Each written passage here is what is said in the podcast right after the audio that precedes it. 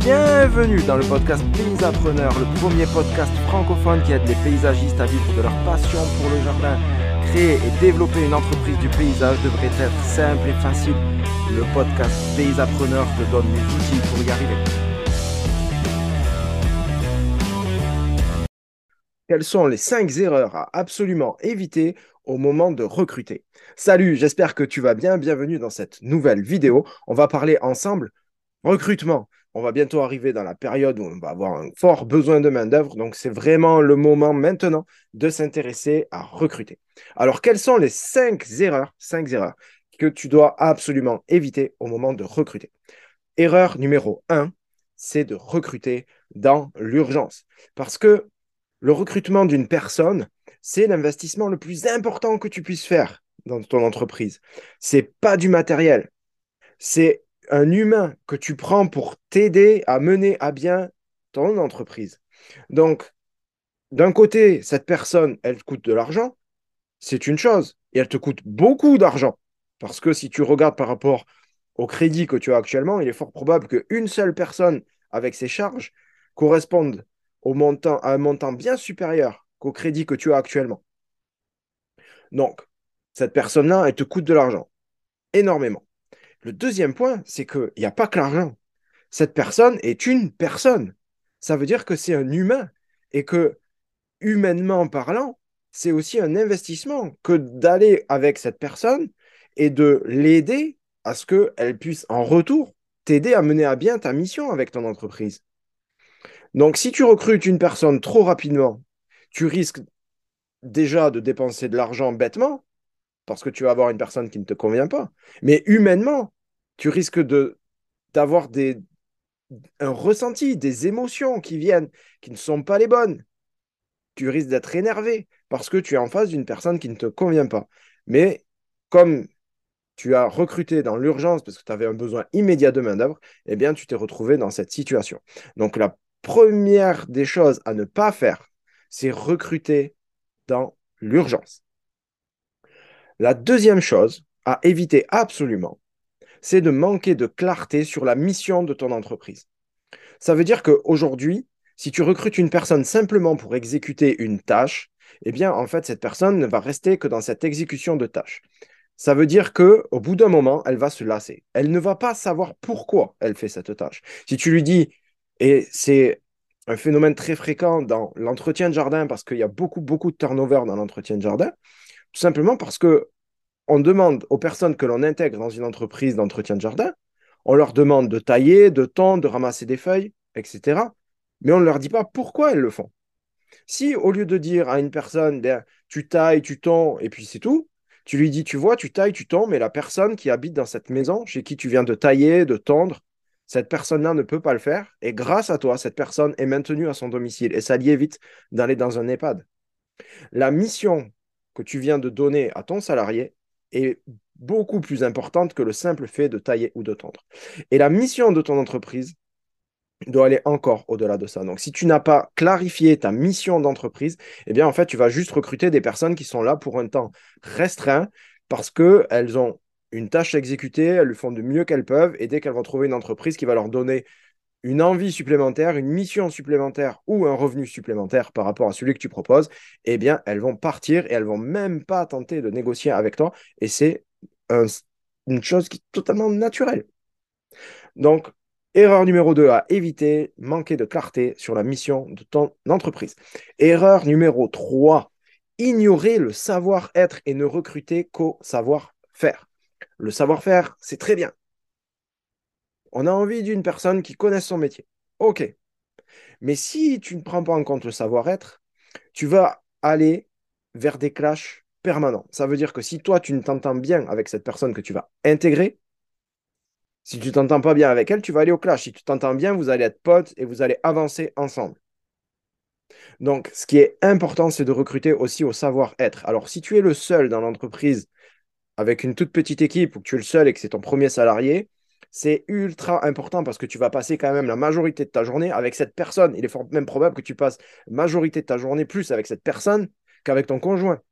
Donc ça veut dire que si tu t'entends pas avec, ça va être très très compliqué, même si cette personne est extrêmement compétente dans ce qu'elle sait faire.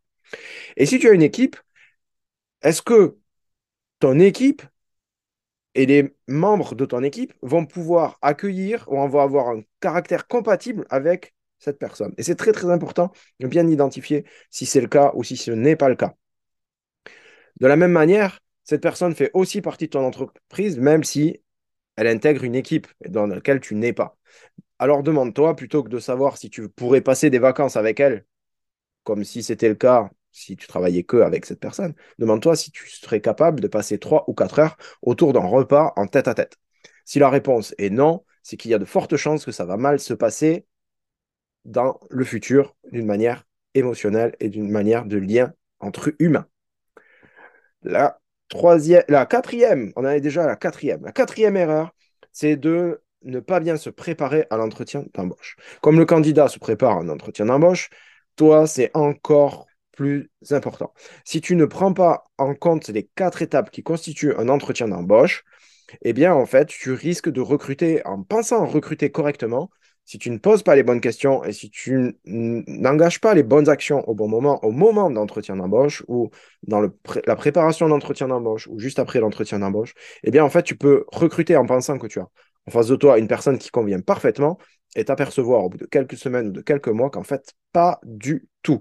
Parce que c'est très facile de raconter n'importe quoi sur un CV, parce que c'est très facile de bien présenter pendant une demi-heure, trois quarts d'heure face à quelqu'un, mais sur le long terme, c'est beaucoup plus compliqué. Donc, bien préparer ton entretien d'embauche va te permettre d'aller déceler chez la personne les points de faiblesse. Mais aussi, ça va te permettre de déceler chez la personne des qualités et peut-être même des qualités que tu n'imaginais pas ou des qualités que tu n'attendais pas. Et donc, c'est super important de bien mener un entretien d'embauche pour recruter une personne qui va venir apporter quelque chose à ton entreprise. Le cinquième point, le cinquième point, c'est de mal préparer l'intégration de la nouvelle recrue à l'intérieur de ton entreprise. C'est ce que j'appelle Simon dans le camion. Ça veut dire que tu prends ta nouvelle recrue et tu la fais monter dans le camion parce que et voilà, on n'a pas de temps à perdre, il faut aller au chantier. Et donc, ce qui se passe, c'est que cette personne, elle est dans un environnement qu'elle ne connaît pas, et même si elle connaît son métier, elle se sent mal à l'aise. Et on n'a qu'une seule fois la chance de faire une bonne impression. Et donc, si une personne, le premier jour, se sent mal à l'aise, elle va garder ce ressentiment tout au long du temps qu'elle va travailler avec toi. Et je peux t'assurer que ce temps sera probablement très, très court. Donc, prends le temps de préparer l'intégration de ta nouvelle recrue à l'intérieur de ton entreprise. Comment est-ce qu'elle va s'intégrer dans ton entreprise? Qu'est-ce que tu attends d'elle? Quelle est la mission de ton entreprise? C'est le moment de lui rappeler. C'est le moment de se faire sentir que c'est une personne qui est importante et dont tu as besoin et qu'elle va t'apporter énormément. Tu n'as qu'une seule fois la chance de faire bonne impression. Le candidat, c'est vrai pour le candidat. C'est aussi vrai pour toi. Allez, un petit récap des cinq erreurs à absolument éviter. Recruter dans l'urgence. Numéro 1, plutôt prendre le temps de recruter. Numéro 2, manquer de clarté sur la mission de ton entreprise et ne recruter que une personne pour une tâche. Troisièmement, ignorer le savoir-être. Le savoir-être est important au même titre que le savoir-faire, voire même plus important que le savoir-faire.